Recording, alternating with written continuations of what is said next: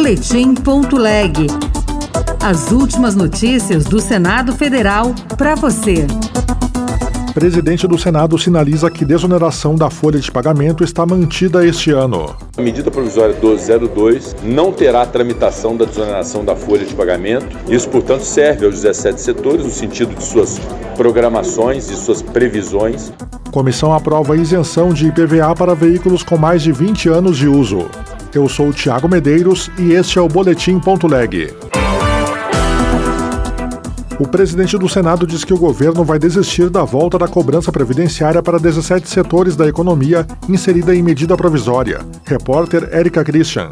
Após reunião com os ministros da Fazenda, Fernando Haddad, e das Relações Institucionais, Alexandre Padilha, o presidente do Senado, Rodrigo Pacheco, anunciou que a reoneração da folha de pagamento para 17 setores da economia será excluída de uma medida provisória editada em dezembro, após o Congresso Nacional derrubar um veto para manter o benefício. Ele disse, no entanto, que o governo deverá encaminhar um projeto de lei alterando o benefício que está mantido neste ano. A medida provisória 1202 não terá tramitação da desoneração da folha de pagamento. Isso, portanto, serve aos 17 setores no sentido de suas programações e suas previsões, no sentido de que a desoneração da folha 17. Rodrigo Pacheco afirmou que ainda não tem data para convocar uma sessão do Congresso Nacional destinada à apreciação de vetos que tratam do pagamento e do valor das emendas de comissão. Será o mais rapidamente possível nós vamos fazer essa, essa apreciação, até porque é preciso dar também previsibilidade, decisão sobre essa questão orçamentária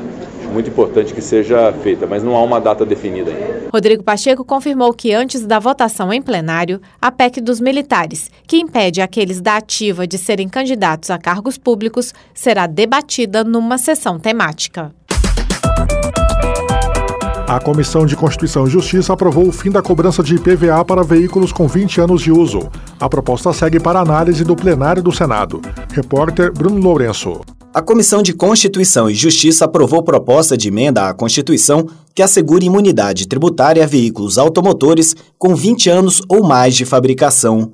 O autor, senador Cleitinho, do Republicanos de Minas Gerais, diz que a grande maioria dos estados já não cobre IPVA desses automóveis ele pondera que a própria existência do imposto é questionável. Vamos lembrar que esse carro de 20 anos, o, o cidadão que pagou ele, já pagou 50% de imposto. Depois ele tem que tirar ele, tem que pagar o IPVA. Aí vai pagando 20 anos de IPVA e pagou o carro duas vezes.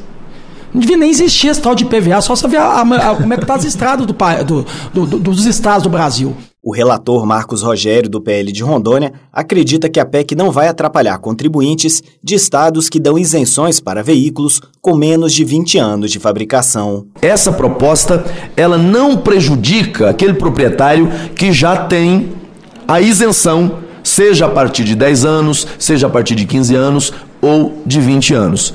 Ela apenas é uma proteção maior, ela garante a imunidade. A proposta de emenda à Constituição segue para análise do plenário do Senado. Senadores aprovou em comissão um projeto para garantir a retificação gratuita do nome e sexo de pessoas transgêneros. Lei que admite desde 2022 a mudança do prenome de maiores de idade pode ser alterada com condições especiais para transgêneros. Repórter Janaína Araújo.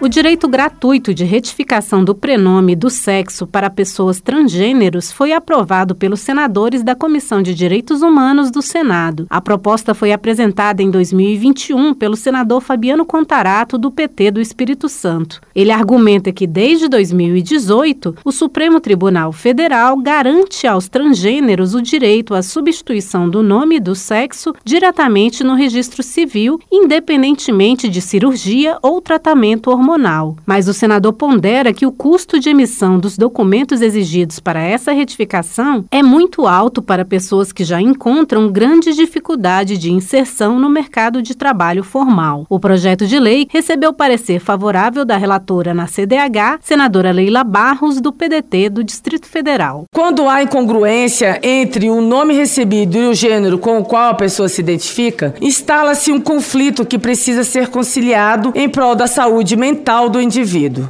Leila Barros enfatizou que as alterações não podem se limitar aos registros de nascimento e de casamento, mas impactam também os de óbito e de outros atos jurídicos.